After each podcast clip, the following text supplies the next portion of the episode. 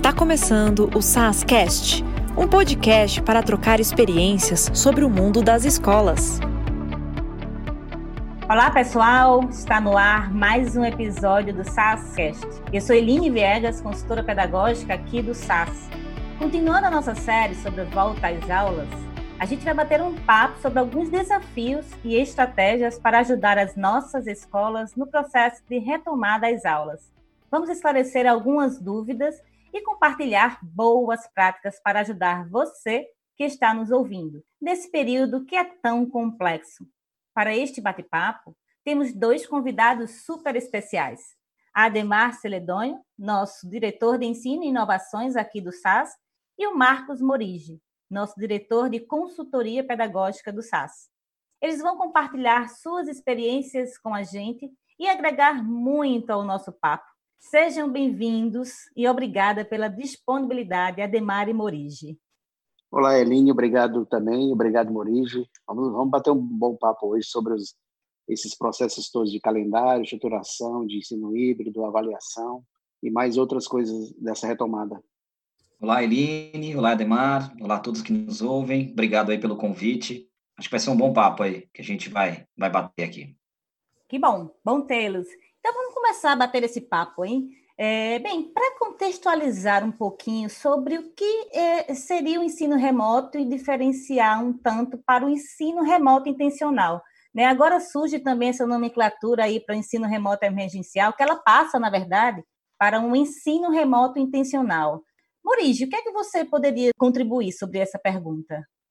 Bom, Eline, acho que vale a pena a gente retomar todo, todo esse processo, né? Lá no, no mês de março, quando se deu o fechamento das escolas, o fechamento físico das escolas, e a gente foi obrigado a ter essa aula pela internet, essa atividade, ou mesmo essa aula remota, ela é considerada remota, vamos dizer assim, quando é uma solução meio temporária, né? Que é para a ideia de uma continuidade pedagógica.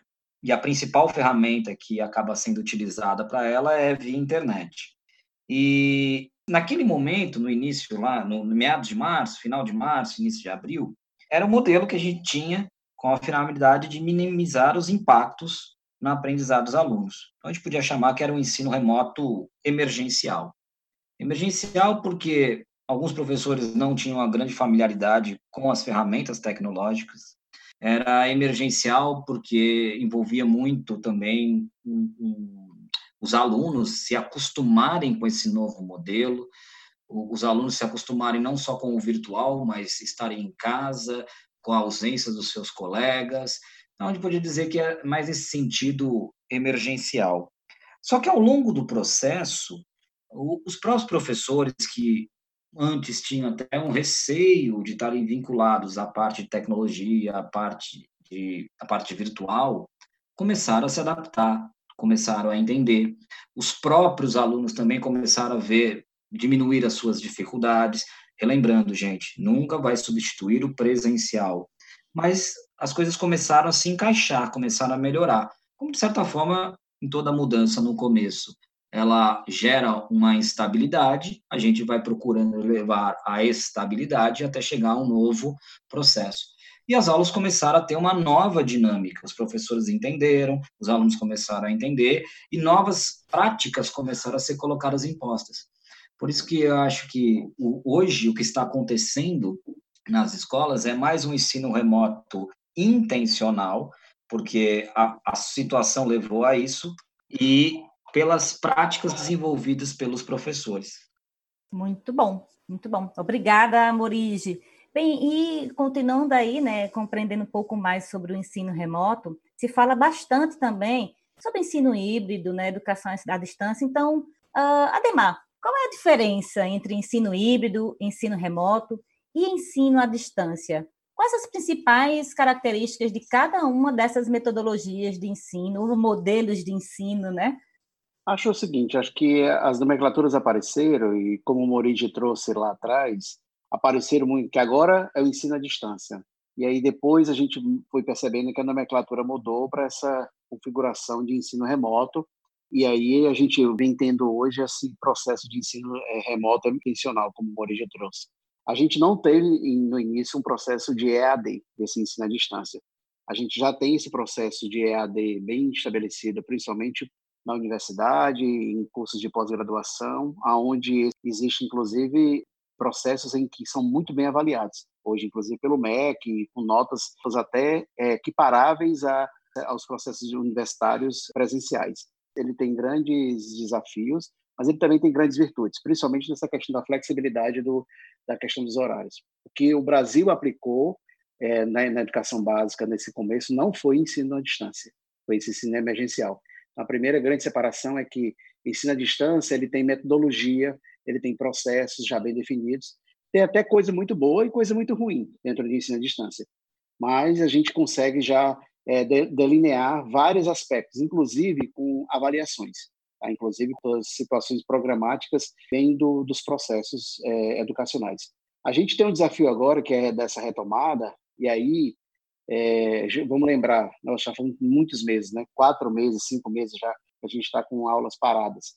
Então, o que a gente ouviu muito foi que as escolas diziam que a semana 2 era melhor do que a semana 1, um, que a semana 3 era melhor do que a semana 2.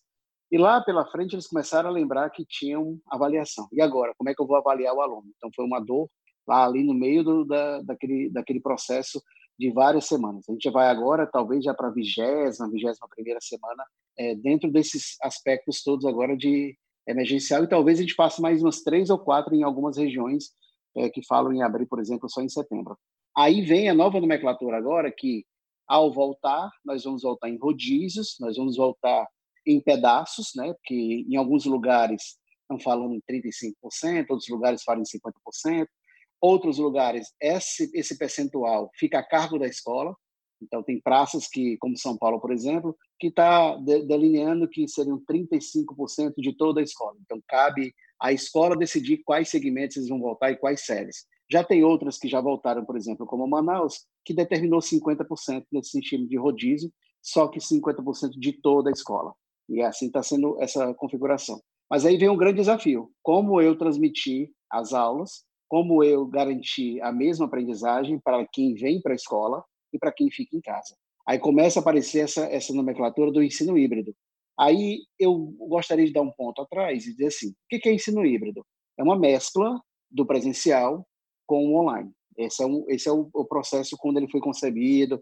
A gente tem várias teorias, principalmente agora do começo do século, vindo dos Estados Unidos, que aí, aí envolve metodologias ativas, estudos em rotações, envolve processos muito bem construídos para esse ensino híbrido no ambiente comum de uma sala de aula sem pandemia. É, então, professor, a gente não vai fazer ensino híbrido agora, a gente vai fazer um outro tipo de ensino híbrido que, ao longo do tempo, a gente vai aprender, ao longo das semanas, inclusive, as melhores formas de, de conceber isso. Então, eu posso, sim, fazer uma metodologia ativa com quem está em casa e com quem está na escola, e quando eles vierem para as suas atividades, isso, isso acabar mudando. Então, é, existem alguns recomeços que a gente vai ter que ter agora, mas se eu levasse ao pé da letra o que, que significa ensino híbrido, não é o que a gente vai, de fato, determinar agora, ao pé da letra. Mas já vai ser, talvez, uma grande transformação digital que vai acontecer. Se uma vez eu não tinha é, habilidade de tecnologia é, inteiradas com os professores, nesses quatro meses, muitos, por, por uma questão da necessidade, aprenderam a fazer isso dessa forma, e, e conseguiram é, tornar habilidades muito mais palpáveis com um aluno que gosta assim de tecnologia, que já nasceu no século 21, esse aluno que está hoje na nossa escola da educação básica, acredito que ao, ao longo do tempo os professores agora nesse nesse retorno vão ser submetidos a uma nova transformação digital. E aí sim a gente tem um, uma ideia que é que o ensino híbrido vem para ficar e vem para depois de, do pós-pandemia a se estabelecer como uma grande metodologia de ensino que é esse blend, que é de misturas de, de vários aspectos. E só temos a ganhar. Tá? Só temos a ganhar porque, de alguma forma, cada vez mais a gente vai perceber que esse ensino mesclado, esse ensino personalizado, essa metodologia ativa, deixar de forma mais atraente a sala de aula, vai nos transformar como professores, vai nos transformar como escola e vai transformar gerações e mais gerações que estão por vir. Muito obrigada, Ademar. Perfeito. A ideia da personalização dos pilares do, do, ensino híbrido, né? Como se a escola ela vai passar, ela está passando por uma reelaboração da sua cultura escolar, né? E esse novo paradigma, de fato, como você reforçou, ele vem para surtir um efeito bem positivo no ensino, né? Então, é, pensando aí em toda essa perspectiva, Ademar e Morige, quais são os desafios atuais na retomada das aulas? Bom, Eline, posso aqui começar a pensar em alguns, alguns pontos. É, acho que acredita que a gente tem que pensar em algo antes mesmo da retomada. Acredito que muitas escolas também já fizeram isso, mas vale a pena relembrar para reforçar, nunca demais, para a gente não esquecer. Primeiro grande ponto que a gente tem que entender, como o Brasil é um país continental, e cada estado, não vou nem dizer cada região, mas cada estado está num momento diferente de contágio, de transmissão da doença, é muito importante nos orientarmos pelos protocolos estaduais e até municipais de retorno às aulas. Professor Ademar, ele há pouco disse que o estado de São Paulo ele sugere a retomada quando no presencial, iniciando com 35% dos alunos matriculados na escola, então isso é uma recomendação. Em outros estados, ou no caso do Amazonas, na cidade de Manaus, a recomendação já foi voltar com 50%. Então, é muito importante a gente estar tá muito bem orientado pelos protocolos que cada estado, cada município desenvolveu. Aí a escola se baliza nesse ponto. No segundo momento, feito isso, que vai nortear realmente o, o retorno da gente, né? Quando o retorno, a escola ela tem que se, se organizar em alguns pontos. Então, primeiro ponto, se ela vai cumprir as suas 800 horas letivas propostas, é, e aí vale lembrar do que a gente desenvolveu, aquele nosso simulador de planejamento pedagógico. Vale aqui fazer o convite, se as escolas ainda não fizeram isso, buscar o seu consultor pedagógico para desenvolverem esse planejamento, para saber o número de horas que conseguiram é, utilizar antes do período de isolamento, quantas horas elas conseguiram utilizar durante esse período de isolamento e quantas horas vão faltar para cumprir o ano letivo 2020. Ao mesmo tempo, esse mesmo simulador vai auxiliar as escolas a nortear o quanto elas vão poder concluir, ou o que elas vão conseguir terminar desse conteúdo em 20, ou se deixar alguma coisa para o início do, do ano de 21. Então, busque o seu consultor, pergunte para ele que ele vai orientar muito bem toda essa caminhada. Então, ter essa noção de quantidade de horas que faltam, ter essa noção de assuntos, os conteúdos mesmo onde estão, é um bom norteador para essa retomada. Passando por isso, a gente tem que ter uma noção de como é que está a nossa, nossa escola, ou seja, nossas famílias, né? Então, acredito também que muitas escolas já fizeram, mas vale a pena reforçar, fazer uma pesquisa com as famílias, com os alunos, qual é a intenção de retorno, ou seja, se elas estão dispostas a voltarem com seus filhos para a escola, justamente porque vai nortear a nossa decisão de qual é a série que vai retornar, qual é a série que eu tenho menos pais dispostos a voltar e assim por diante. Então, vai haver casos que tem séries ou boa parte das, das, da sala que os pais não querem retornar, como vai ter situações em que o pai já precisou retornar ao, ao trabalho presencial e ainda não tem onde deixar os filhos. Então, pode ser uma necessidade. Então, conhecer muito bem esse, essa dinâmica da situação das famílias da sua escola, ela é muito importante para nortear as decisões que a escola precisa ter nessa, nesse processo de retomada. E essa comunicação com a família, que muitas escolas relatam que aumentou em função desse momento de isolamento, facilitou essa comunicação para a família, ela deve ser muito bem preservada e orientando passo a passo cada caminhada que ela coloca em busca do seu do seu retorno às aulas presenciais. Essa comunicação é muito importante. Vale lembrar também da infraestrutura dos protocolos sanitários para o retorno. Não sei se o Ademar quiser comentar um pouquinho mais. É, eu vou pegar um pouco desse gancho que você deu aqui. É, acho que essa comunicação escola e família, e a gente percebeu, em Morigi, que ao longo das semanas as escolas que tiveram maior nível de comunicação, e talvez a gente nunca é, teve, apesar de estarmos afastados, mas um nível de comunicação bem intenso, que algumas escolas conseguiram, fizeram foi é, fidelizar mais esse aluno com a escola e, e, com muita clareza. Mas esses protocolos, inclusive, o SAR desenvolveu um protocolo, e aí eu acho que é bom, se você não tem ainda o protocolo, procure o seu consultor. A gente desenvolveu um protocolo com duas vertentes. Primeiro, a vertente de biossegurança, e aí lembrando que nós não somos médicos, nós não somos instituição que determina isso, então nós procuramos, sim, um médico muito renomado na Praça de São Paulo, que quem assinou o nosso protocolo de biossegurança, quem fez e assinou o nosso protocolo de biossegurança, que é o Dr. Sérgio Zanetta. E dentro desse, desse protocolo, a gente percebeu também de práticas pedagógicas, que é essa questão do retorno. Então, lá a gente começa a fazer uma estruturação de, de pensar nesse acolhimento aos professores. Então, se foi marcado, por exemplo, a volta às aulas em determinado dia X, procura ver se no dia X menos um a gente não consegue trazer os professores, dar uma palavra de acolhimento. O momento é um momento muito difícil da humanidade e é muito provável que a gente tenha na nossa comunidade próxima também alguém que foi afetado diretamente com o Covid do ponto de vista de familiar, né, ou de amizade, ou coisa nesse sentido. Então, é importante você ter o acolhimento aos professores. No segundo momento, o acolhimento à sua sociedade, que aí principalmente os alunos, para que desde então a gente comece a fazer aquela estrutura das atividades pedagógicas, né? Que é essa reestruturação, retransmissão, por exemplo, do, desse momento. Então, quando você, é, pegando o gancho lá atrás, quando você falou da estrutura do, do ensino híbrido, a primeira coisa que a gente pensa em garantir é a transmissão dessa aula. Então, se a escola está pensando, por exemplo, na transmissão dessa aula, olhar quais são os mecanismos que eles vão utilizar para retransmitir essas aulas. Uma coisa que a gente orienta, por exemplo, e que tem uma certa infraestrutura, mas é uma infraestrutura que a gente entende até que é pequena, é de você, por exemplo, transmitir as suas aulas dentro do nosso portal, lá pelo Meet. Então, você pode colocar um notebook em determinada posição na sala de aula e ele pegar a câmera do professor. A gente, inclusive, vai enviar um tutorial de como fazer isso de forma mais, mais simples para as escolas, para que, de alguma maneira, a gente consiga transmitir essas aulas.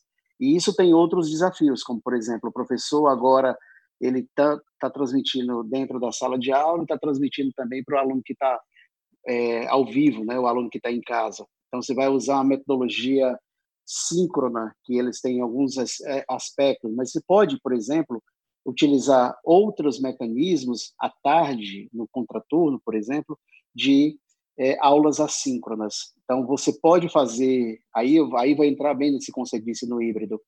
Algumas regiões podem ter dificuldades em protocolos, como o Morigi trouxe, mais específicos. Então, por exemplo, se eu tiver um professor do grupo de risco que foi afastado, eu já vi uma solução que achei bem interessante de uma escola, que é a gente tem seis aulas todo dia, a diretora me contou, e dessas seis aulas todo dia a gente vai só dar quatro para todos os alunos.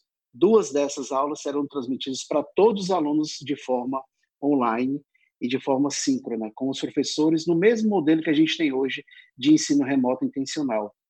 E aí, é, o que, que eles vão fazer com essas quatro aulas, né? Quem retornar à sala de, à sala de aula vai chegar, por exemplo, às sete da manhã, vai assistir quatro aulas.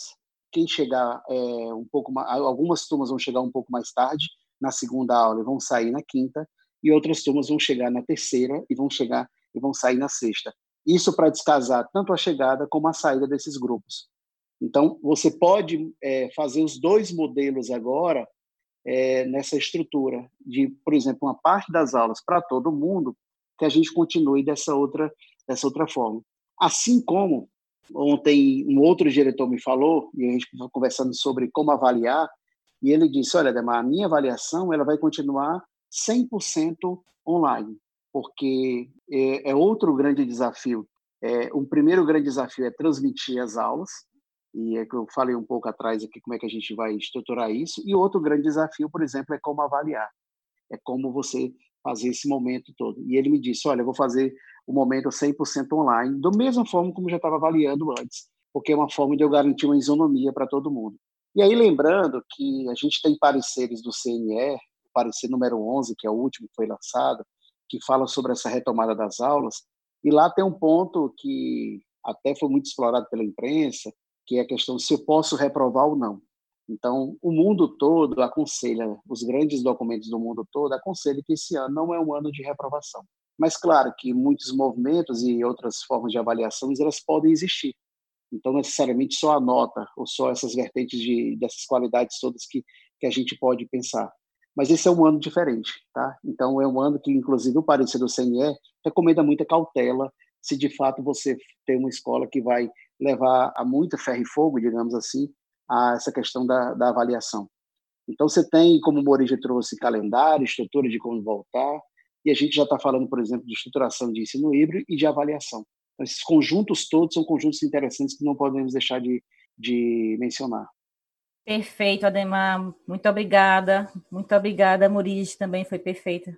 É, ou seja, é, planejamento é uma palavra, na verdade, é uma ação que sempre fez parte sim, da escola, né? E agora é que deve fazer mesmo para que se tenha previsibilidade em relação à organização dessas frentes. Muito bom. E por falar em planejamento, quais as dicas que vocês podem compartilhar para ajudar a escola no planejamento das aulas? Agora a gente vai delimitar um pouquinho e falar do planejamento das aulas.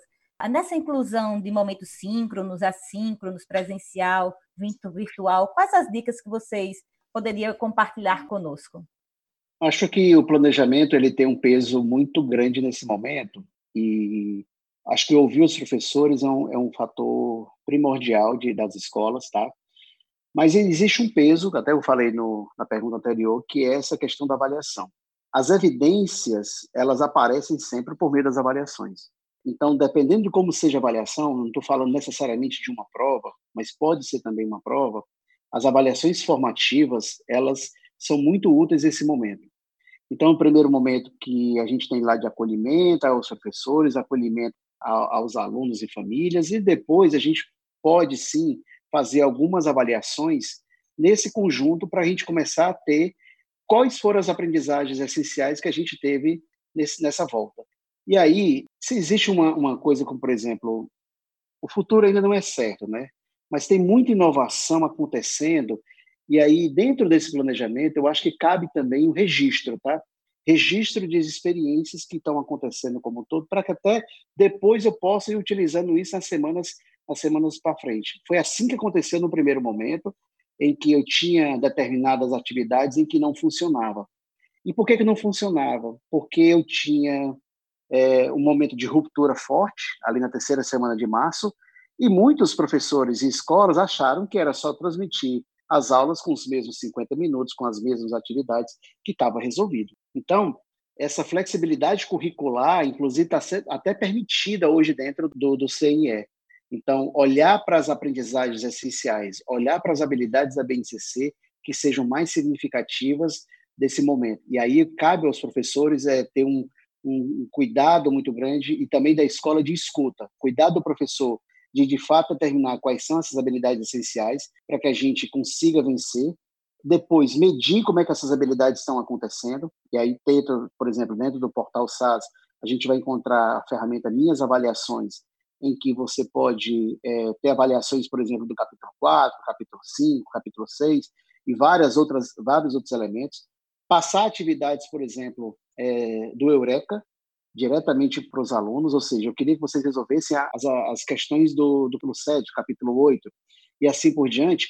E esses são alguns caminhos, mas, Eline, eu acho que a gente vai ter um aprendizado, tá? Vai ter um aprendizado na semana 2, vai ter um aprendizado na semana 3, que de alguma maneira a gente vai acabar tendo essa, esse contexto todo. Mas uma revisão curricular, seleção dos objetivos e marcos essenciais previstos para aquele calendário escolar que a gente tinha, ele é muito importante. E aí eu volto a um ponto que o Moreira falou na pergunta anterior, que é o, o planejamento e aquela calculadora. Nessa calculadora a gente tem que ter um, um, uma atenção muito grande, porque lá é que eu consigo entender como é que eu posso avançar, como é que eu posso regredir, para que eu consiga vencer de fato esse ano letivo. E, e, pensando sempre que eu posso sim ter uma flexibilidade curricular e acadêmica dentro dos meus pareceres todos. Eu gostei muito da fala da Demar quando eles ouvir os professores. E, às vezes, quando a gente está na escola presencial, quando a gente estava na escola presencial, em alguns casos, a gente ouve o professor, mas não há o compartilhamento de informações entre eles. Então, muitas vezes, a gente sempre pedia para as práticas serem compartilhadas. E, às vezes, não dava tempo, em outros, outras dificuldades que acontecem na, na, escola, na escola. Mas, como a gente colocou também, é, esse momento de praticar aula síncrona com assíncrona, de certa forma, é um replanejamento do que foi replanejado já. Então, é uma coisa meio doida, porque a gente planejou um ano no início de 2020, tivemos que replanejar lá no início do isolamento, da, há quatro meses, E agora nós temos que replanejar novamente para essa volta às aulas. E, e como muito bem o professor Ademar colocou, cada vez, cada semana que passa, semana 2 já é um pouquinho melhor que a 1, um, porque eu já entendi o que eu preciso melhorar, o que não deu certo, o que deu certo. E, e, muitas vezes os professores começaram a compartilhar o que deu certo e o que não deu certo. E aí o avanço foi melhor para chegar naquele ensino remoto intencional. Eu acho que esse é um dos grandes ganhos para a escola desse, desse momento. Esse compartilhamento de práticas entre os professores. E não necessariamente só dentro da própria escola, entre eles mesmos, de até de outras instituições.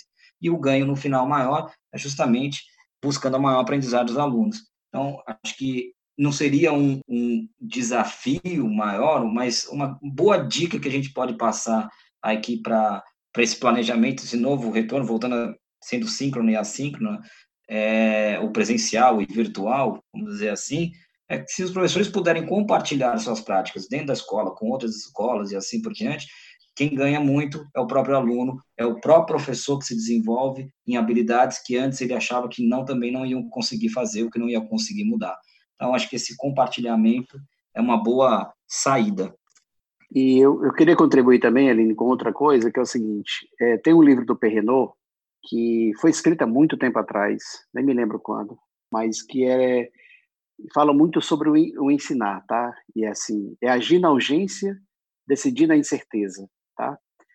Então, acho que talvez é muito nesse momento agora, porque porque a gente tem que agir na incerteza. Então, o processo agora é todo esse. Os professores, eles podem sim dar grandes contribuições, mas a gente sabe que a carência toda e o direcionamento são dos gestores. Então, acho que existe um nível de, talvez não de responsabilização. Então, só para um, um ponto que eu queria trazer, é não responsabilizarmos os professores, mas sim contarmos com os professores para que a gente faça esse planejamento de forma muito mais assertiva. Muito bem lembrado. Obrigada, Maurício. Obrigada, Ademar. É, é, isso mesmo, né? Com a calculadora, as escolas elas conseguirão ter uma, uma, projeção, né, das estratégias a serem de fato, né, implementadas no espaço de tempo que eles vão conseguir computar lá. Muito importante essa sua a lembrança você, que você trouxe, que o Morigi também falou, né? E a questão das habilidades estruturantes, né? Muito importante também ratificar esse ponto, uma vez que o cenário, né, implica em a gente de fato é, prezar pelo aprendizado, sendo essas habilidades estruturantes fundamentais que os alunos saiam das suas séries dominando-as. Ou seja, a aprendizagem colaborativa, ela perpassa também, né, no âmbito docente, isso é muito importante. E o que é interessante, como o Morigi muito bem falou também, é que estamos tendo a oportunidade de refinar as nossas habilidades né, em relação ao mundo digital e, assim, desenvolver as nossas competências. Muito bom. Bem, pessoal, é, chegamos ao final de mais um episódio do SASCast. Então, gostaria de agradecer ao Marcos Morigi e ao professor Ademar por essa valiosa participação. Muito obrigada, Morigi, muito obrigada, Ademar. Muito obrigado, muito obrigado, Eline, muito obrigado, Morigi, adorei o papo. Obrigado, Eline, obrigado, Ademar. Foi um prazer aqui participar desse bate-papo com vocês. Que bom! Espero que todos vocês que estão nos ouvindo consigam aplicar nas suas escolas algumas das boas práticas que nós falamos aqui. Como SAS, estamos trabalhando arduamente para dar todo o suporte que vocês precisam. Contem sempre com a gente. Ah, gente, pessoal, e não esqueçam de seguir o nosso canal e acompanhar os próximos podcasts. Se você tiver sugestões de temas que gostaria que respondêssemos, basta acessar o link que enviamos para você. Então, um forte e fraterno abraço e até logo!